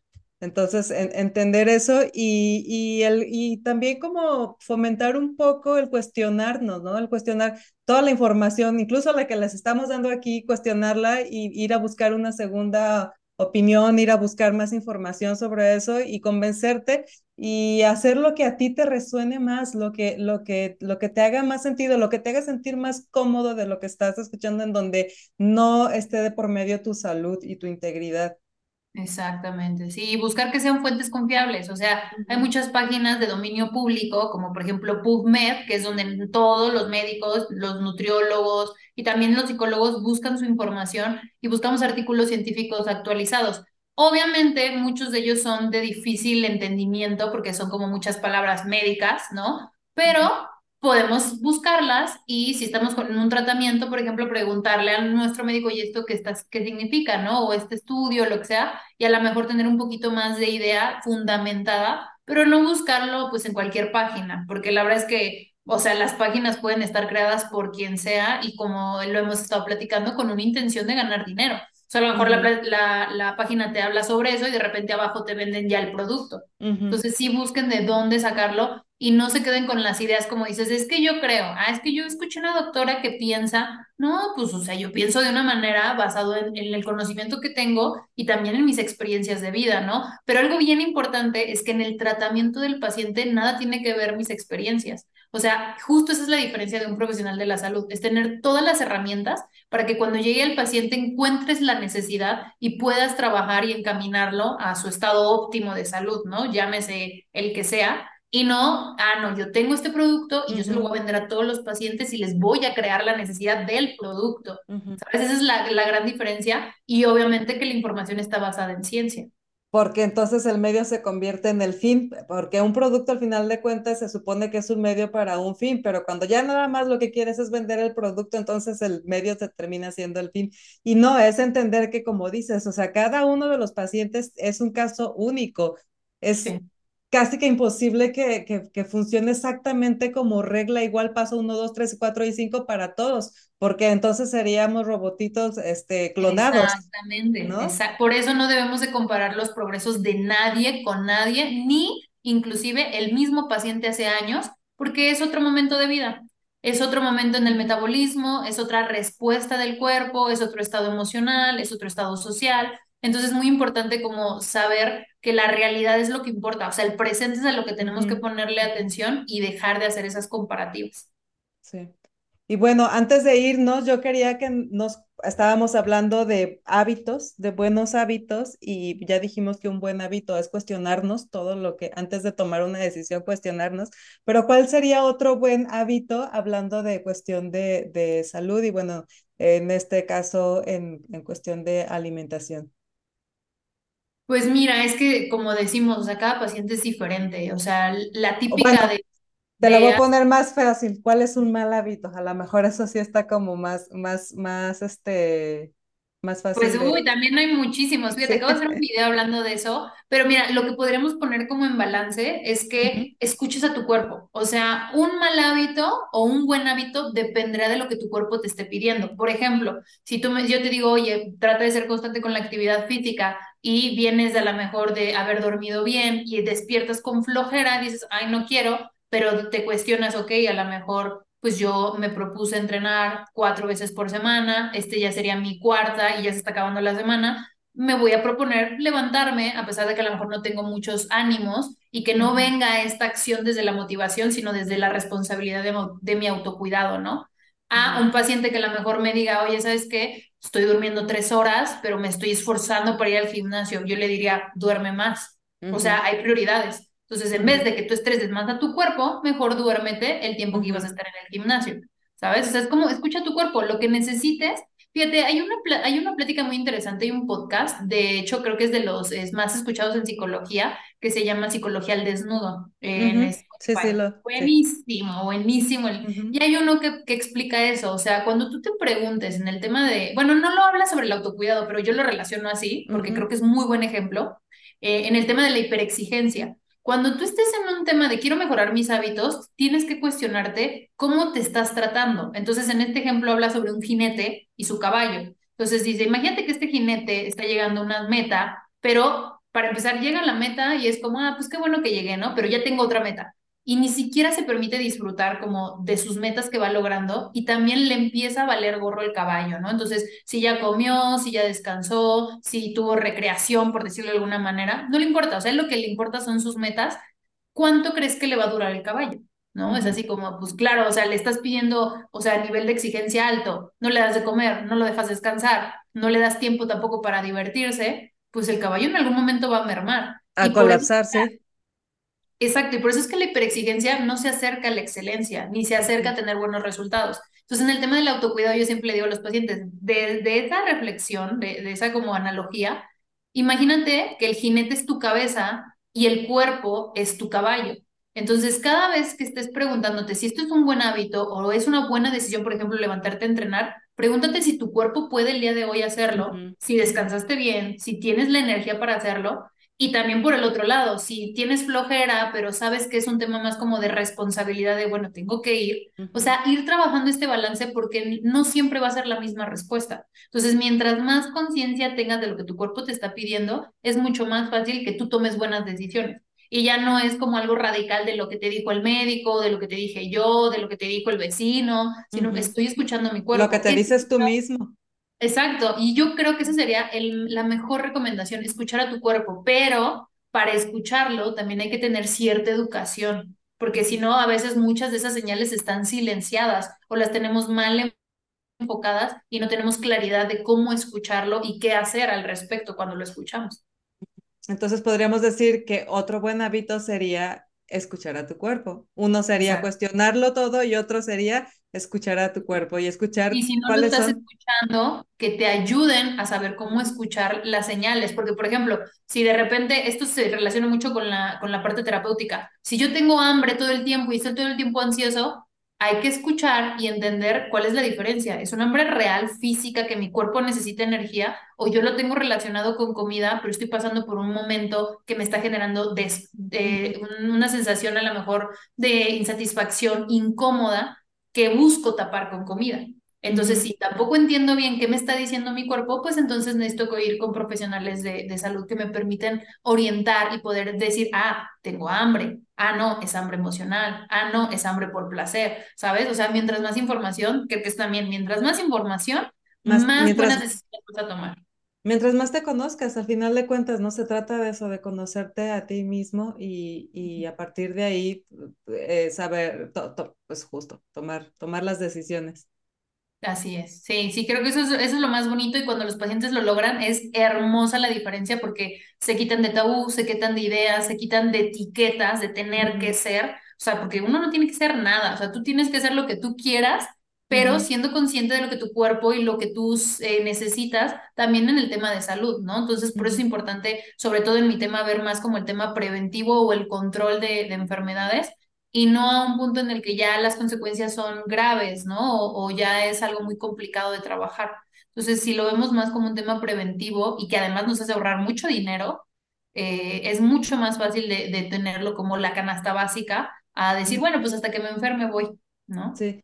Y más que un tema preventivo, y como dices, de ahorrarnos dinero, no solo nos va a ahorrar dinero, o sea, los beneficios son, te lo, o sea, lo digo y lo digo con la experiencia, con, con, por lo que puedo decir por mi experiencia, el, de verdad, el tener hábitos alimenticios adecuados para ti es la mejor inversión, y no hablo de inversión económica, la mejor inversión que puedes hacer, que tiene consecuencias en todos los sentidos, en todos los sentidos el, el cómo te veas, la talla es lo de menos. Termina, termina siendo una agradable consecuencia, sí, pero no es la prioridad. todo lo demás que conlleva el, el tener los, los hábitos alimenticios adecuados para ti, eh, o sea, de verdad vale la pena, de verdad vale la pena porque, porque significa que vas a ser una persona sana, una persona más feliz, una persona con más herramientas, una persona que disfruta mucho más de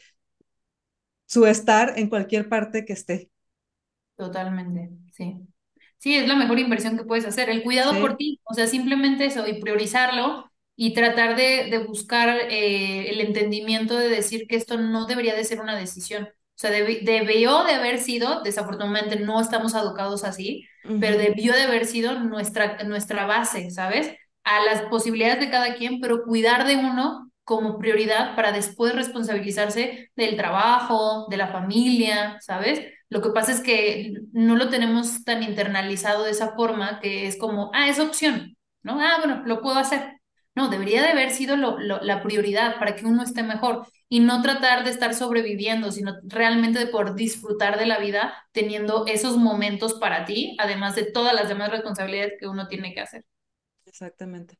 Sí, sí, tal cual. Y bueno, tampoco culpo, tampoco es cuestión de, de culpar a nadie, porque al final también vivimos dentro de un sistema que mucho también nos, nos orilla a, a, recibir ese tipo de información y a no recibir la información adecuada. Pero por eso es la invitación a que de veras eh, busquen un poquito, o sea, si le, si, si le buscamos, si encontramos información que de verdad nos, nos es muy útil y para nosotros y para los que vienen después de nosotros. A mí en mi caso, por ejemplo, es algo que yo ya soy muy cuidadosa con, por ejemplo, con mi hijo. La alimentación es un tema en el que yo tengo mucho cuidado con mi hijo porque ahora estoy consciente de las implicaciones que, que, que tienen y créanme, que la parte física es lo que, le, lo que menos me preocupa. O sea, me refiero a la parte estética, pues sí, física de estar fuerte y, saludable, sí, pero, pero la parte estética es lo que menos me preocupa porque yo sé que esa va a estar bien mientras todas las demás estén, estén, este, estén bien. Esa ya es como la consecuencia.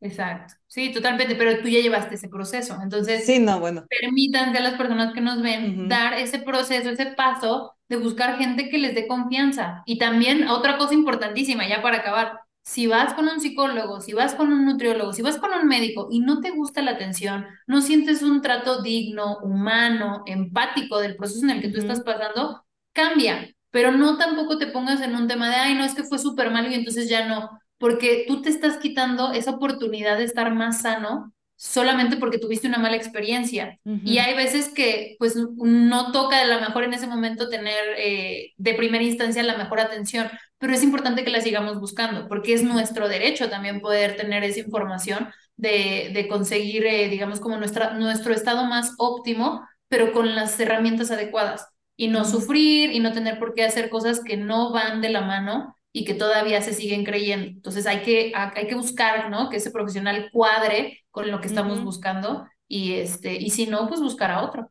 Sí, porque sí pasa, ¿eh? O sea, yo digo, como seres humanos que somos, pues tenemos química o nos llevamos mejor con... Claro, también, o sea, puede que no sea malo, pero a lo mejor no te cayó bien, también es válido. Sí, sí, sí, exactamente, y eso no significa que, que no funcione, o sea, simplemente, pues busca otras alternativas, pero tú sigue buscando la, información, la información que necesitas para estar bien, sí.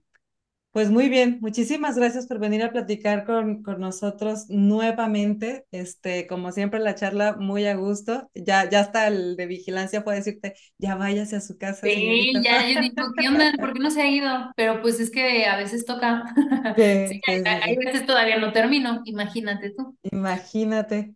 sí, pero no, yo feliz de, de poder platicar de temas que me apasionan y que me da mucho gusto poder difundirlo a un punto en el que muchas más personas lo puedan ver a cuando lo platico en consulta, porque claro, ese es mi, esa es mi labor, ¿no? Eh, uno a uno con mi paciente para poder dar la atención personalizada, pero pues obviamente se queda en un paciente, a poder hacerlo en una plática que la gente que le interese lo pueda escuchar y reproducir y compartir, es algo muy bonito porque le abre la puerta a las personas, aunque no acudan a, mi consulta, ¿sabes? Pero ya queda esa idea de, bueno, voy a dudar, ¿no? Y eso es algo bien positivo porque es algo que buscamos los médicos, o sea, realmente brindar salud, aunque muchos de, de, las personas no sean nuestros pacientes. O sea, en este caso, por ejemplo, yo tengo pacientes que sé y me lo han contado que el beneficio no solamente fue en ellos, sino también en su familia. Y eso es algo muy bonito, la verdad, porque justo para eso estamos, o esa fue la razón, me imagino, de la mayoría de los que estudiamos medicina, el poder, obviamente, tener una retribución económica, por supuesto, ¿no? Porque pues es, una labor, pero el poder tener esa gratificación de saber que tienes un beneficio en la salud de las personas, lo que tú haces, es súper bonito. Y este, que también el, paciente lo pueda transmitir es algo muy bonito y más cuando es a, a muchas eh, personas al mismo tiempo. Sí, sí, claro, y me imagino que como médico, pues por supuesto que eso te genera verdadera y genuina satisfacción, más allá de la retribución este, económica, que pues como tú dices, es un servicio, ok, pero creo que como, como médico, este, con vocación, pues en realidad lo que buscas es eso, ¿no? Lo que, lo que llena tu barrita al 100 termina siendo eso, 100%. ¿no? Sí, o sea, el saber yo cuando estoy muy cansada, por ejemplo, hoy vi como 12 pacientes, cuando ya estoy muy cansada, porque mis, mis consultas son largas, o sea, lo que me queda es saber que un paciente está mejor, está más sano, eh, un paciente, por ejemplo, remitió de diabetes, o sea, esas cosas de saber de lo que se está ahorrando el paciente, aunque a veces muchos pacientes no se den idea de lo, de, de lo que se pudieron, a lo que se pudieron haber eh, enfrentado más adelante, el yo saber que ya no van a pasar por eso, pues sí me da mucha satisfacción pero obviamente pues es trabajo de los dos, o sea, es trabajo del paciente de permitírselo, de hacerlo y, y, obviamente pues de que me quiera escuchar, ¿no? Pero sí es, es muy gratificante. Y otra, otra cosa ya para, terminar de esto. No te apures, yo por ti, tú eres la que, la que estás ahí todavía trabajando, yo aquí estoy en mi casa. Yo sí considero en el tema médico, fíjate, que sí debemos de cambiar los precios dependiendo de las necesidades de nuestros pacientes. Yo no, yo no considero que la consulta debería de costar para todos igual, y que yo muchas veces, aunque mi precio es, o sea, normal, o sea, para todos ese es el establecido, si yo veo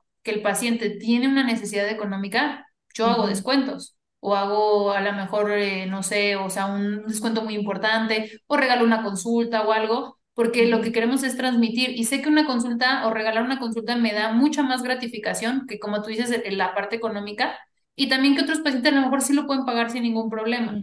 Entonces, ese equilibrio de saber que ni me quitan ni me, ni me da más el tema económico, pero sí me aporta mucho más en el tema de gratificación, es importante y, lo he platicado con muchos eh, amigos, algunos, o sea, algunos médicos que dicen, yo estoy de acuerdo, yo no, o sea, como a todos les voy a cobrar igual, pero bueno, o sea, el chiste es que cada quien se sienta a gusto con lo que está haciendo, ¿no? Y mientras realmente te sientas orgulloso de que estás ayudando y que no le estás sacando provecho al paciente con tal de ganar más dinero, sino tener esta empatía con tus pacientes, creo que es algo bonito y también el paciente lo agradece porque sabe que sí, obviamente voy a tener una eh, retribución económica, pero el paciente realmente se está llevando lo mejor que tengo, o sea, la mayor información que yo le pueda dar es la que se la voy a es la que le voy a transmitir.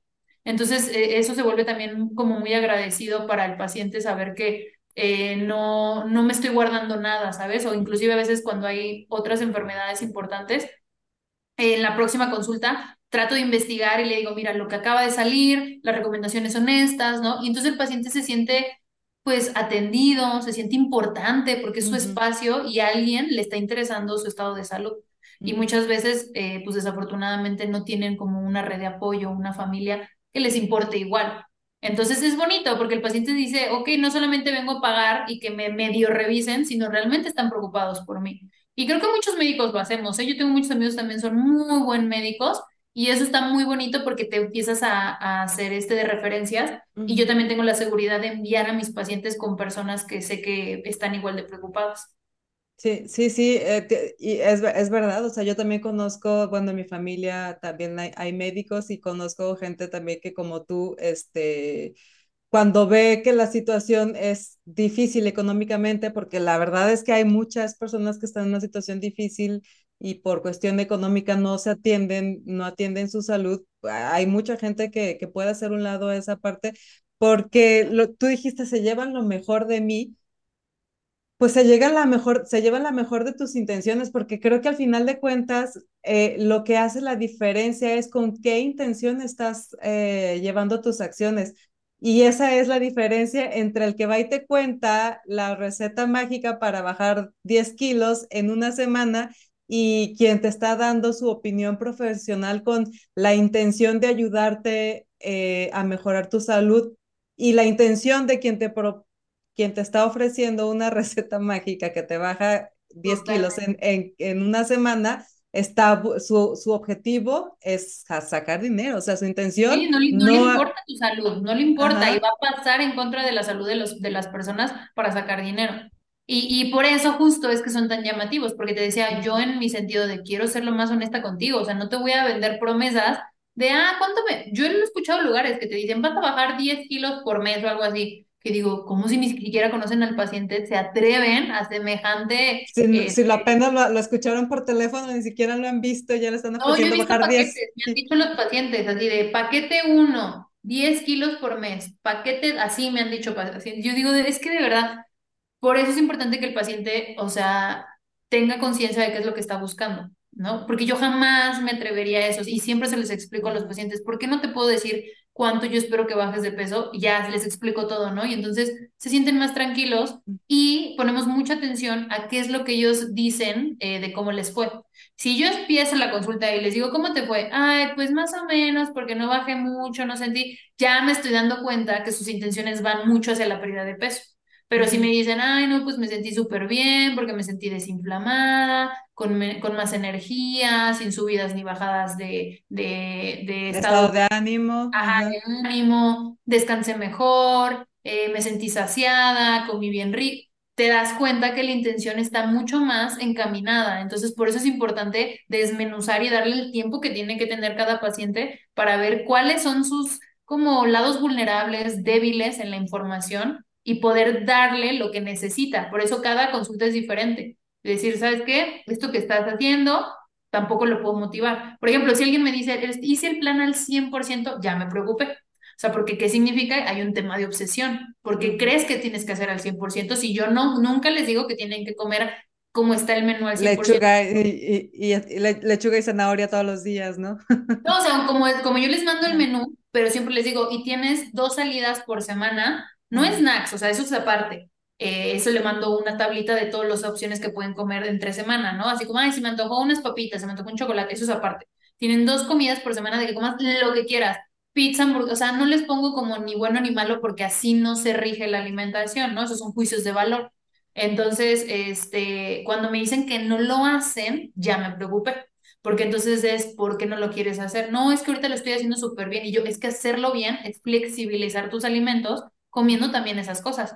Y si no lo quieres comer es porque normalmente son pacientes extremistas que o llevan el plan súper bien y después llegan a tener inclusive atracones de comida y sueltan por completo el plan. Entonces son detallitos que tienes que ver para que el paciente deje de estar con esos círculos viciosos y realmente pueda educarse por fin, ¿no? Y por, por, uh, por digamos, por, eh, ya como para finalizar el tratamiento de la educación y él pueda mantener eh, su tratamiento de una manera como más autodidacta, sin que tampoco tenga que depender de mí. Uh esa es una parte muy importante también, porque eso, el, el, el enseñarles a, ser independientes, a tomar las decisiones de su alimentación de manera de, eh, independiente, ya basados en una educación previa, que tú les diste, porque la realidad es que un día en la vida te vas a volver a topar con una pizza o con una hamburguesa, o sea. Exactamente, exactamente. Y lo que tú necesitas es saber cómo relacionarte con los alimentos, no tratar de ponerles etiquetas de malo, prohibido, eh, o que cuando lo comas no puedas detenerte, porque esa es una mala relación con uh -huh. los alimentos. Entonces, mientras más lo puedas consumir moderando, o sea, decir, yo voy a comer lo que me tenga que comer, ¿sabes? Sin sentir este descontrol o este nivel de ansiedad que hace que los pacientes inclusive coman rapidísimo eh, y que ni siquiera disfrutan realmente los alimentos, eh, pues eso nos ayuda y habla de, de, cómo se relaciona con los alimentos el paciente. Entonces, todos esos detalles son bien importantes que a veces no, no se preguntan mucho en consulta y sí son muy valiosos. Sí, sí, por ejemplo, esa parte, ¿no? De disfrutar los alimentos creo que también es importantísima en este tema de la educación alimenticia, porque a veces este, ni siquiera nos damos el tiempo de eso, ¿no? No, y, y, por ejemplo hay datos, o sea, hay signos y síntomas de cuándo es un hambre física, cuándo es un hambre emocional y cuándo es un hambre este, por placer. que eso creo que ya lo habíamos platicado en el otro, porque es algo que siempre digo. Entonces, si, si el paciente tiene ese conocimiento, es como, ok, ¿no? Por ejemplo, va- viene nada más conmigo, esto no es hambre física, acabo de comer, pero estoy en un día muy estresante, traigo mucha chamba, este, no he dormido bien, estoy muy ansioso y me quiero comer una caja de chocolates el hecho de ya tener como, ok, esto no es hambre física, entonces siempre les digo, cuando es un tema emocional, la respuesta no es comer. Sin embargo, no significa que siempre tomes la mejor decisión porque eso dependerá de las herramientas terapéuticas que tengas. Entonces, si dices, bueno, ya estoy tomando terapia, hago meditación, respiro, hago mis ejercicios que me deje mi, fisio, mi psicólogo, mi, mi psicoterapeuta, y ya no llego siempre a la comida, es algo muy positivo porque habla que tienes más herramientas al tema emocional.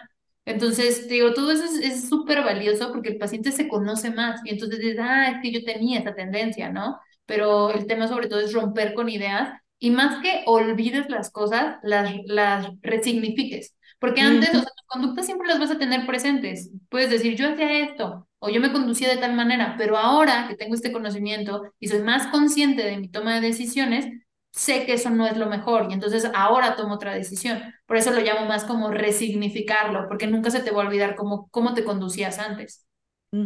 Sí, y eso aplica para cualquier cosa de la vida, ¿no? Pero en este caso sí me, me parece bastante adecuado el, el término hablando de, de educación alimenticia, porque tienes razón, muchas veces nos casamos con la idea de que no es que yo toda la vida lo he hecho así, o yo toda la vida he, he sido así, bueno, eso no ¿sí? Y, significa y ya es que la lo, etiqueta, ajá, y yo así lo hago, y yo siempre, y yo necesito, y entonces les digo, es que si tú te traes esos pensamientos, o sea, tus pensamientos generan conductas, entonces, y, y, este, y emociones, ¿no? Obviamente. Entonces, si no rompemos con la idea base y tienes bien fundamentado por qué ya no puedes conducirte de esa manera, y sobre todo romper con creencias de que tú necesitas, por ejemplo, comer cosas dulces, porque esa es una necesidad adquirida y es, una, es un hábito que tú te creaste. Necesitar es respirar, este, comer, pero comer, no comer cosas dulces, ¿no? Entonces, mientras menos eh, le cedas el control a ese tipo también de ideas, pues ayuda mucho que el paciente pueda tomar decisiones de, ok, no lo necesito, pero sí me quiero comer un chocolate ahorita. Ah, perfecto, porque estás tomando la decisión sin ninguna atadura a tus hábitos anteriores. Realmente te lo quieres comer. Entonces, eso, es- eso es bien bonito porque el paciente ya como que lo disfruta hasta más y ya no necesitas abusar de él, porque lo que tú querías es probarlo, no necesitas consumir en exceso el producto. Entonces, todos esos detallitos te digo como que dependen mucho de cada paciente, pero se nota, se nota en la conducta y en la hora de la consulta cuando hay cosas que se tienen que seguir trabajando y que una vez ya como más eh, eh, desmenuzadas, más trabajadas, el paciente va teniendo conductas mucho más sanas con los alimentos. Porque ya lo comprende, porque ya lo entiende, porque ya entonces si lo ves Exacto. sin todos esos lentes, este, manchados o llenos de filtros que están en los, en el Exacto. Instagram o en las redes sociales, sí, sí, Sí, no nada más que yo le dije esto no, esto sí, desayuna esta hora, come cinco veces, ¿sabes? Todas esas cosas que no tienen ningún fundamento. El paciente tiene que saber por qué, para que le dé seguridad de lo que está haciendo y decir, ah, claro, yo también estoy tomando la decisión porque soy consciente y ya me explicaron o ya también yo investigué que esto es así, por esto y esto, y entonces con más seguridad lo hago. Y para mí esa es la verdadera magia, ¿sabes? O sea, cuando llegas a ese punto, cuando llegas al punto de comprender por qué estás haciendo las cosas y cuál es el verdadero objetivo y significado de hacer las cosas, es cuando, cuando la magia, de- cuando la verdadera magia ocurre. Sí, sí, es, es bien bonito, la verdad. Y siempre le digo Sí. a los pacientes, no significa que vas a ser un profesional de la salud, que te vas a poner a dar consulta, pero sí que vas a tener muchas herramientas para que tú tomes las decisiones porque ya te permites escuchar a tu cuerpo, ya lo conoces. Y entonces, ese es el tema del tratamiento, no solamente dar un plan de alimentación, es educar al paciente para la toma de decisiones. Ese es lo más importante que tienen que buscar cuando vayan a, a buscar un, un tratamiento nutricional o un médico nutricional, o sea, que busquen que les eduquen en alimentación, no solamente que les den un plan de alimentación. Sí. Sí, entonces eh, va a significar que, y es que tú dijiste hace ratito, que vas a amanecer con mayor energía, más contenta, dormiste mejor, eh, estás menos inflamada, estuviste de mejor ánimo, eh, pudiste resolver problemas más rápido, un montón de cosas que, que son las que de verdad hacen la diferencia, las que de verdad son importantes. Exactamente. Y que muchas veces no las quieren ver. Les pregunto eso, o sea, cuando me dicen lo del peso, oye, ¿y esto y esto? Ah, sí, también. Y veo que no les importa. Entonces, a ver, es como, hay que ver lo que, o sea, la mira que tú estás poniendo no es la correcta. Tienes que ver esto de acá, porque esto es mucho más importante.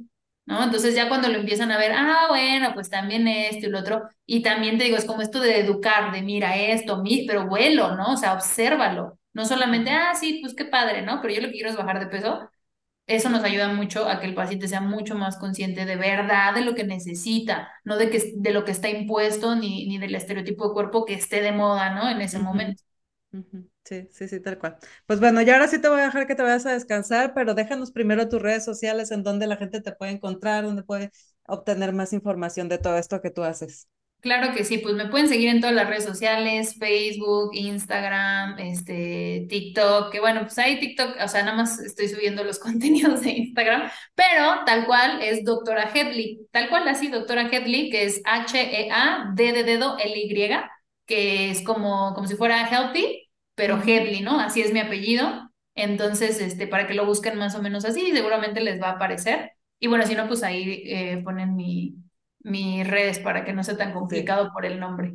Sí, no te preocupes, de hecho sí, siempre las ponemos aquí en los supers, van a estar apareciendo y también en la descripción del episodio van a estar apareciendo y van a estar los enlaces a tus redes sociales. Este también les recordamos y les recomendamos que vayan a ver el episodio número 71 donde hablamos de otros temas también relacionados a los buenos hábitos alimenticios. Este, y pues nada, agradecerles por haberse quedado hasta el final del episodio, recordarles nuevamente nuestras redes sociales, Geekgirls MX en todas partes, nuestra página web geekgirls.com.mx, denle like, suscríbanse y compartan. Muchas gracias, nos vemos en el siguiente episodio. Gracias. Bye.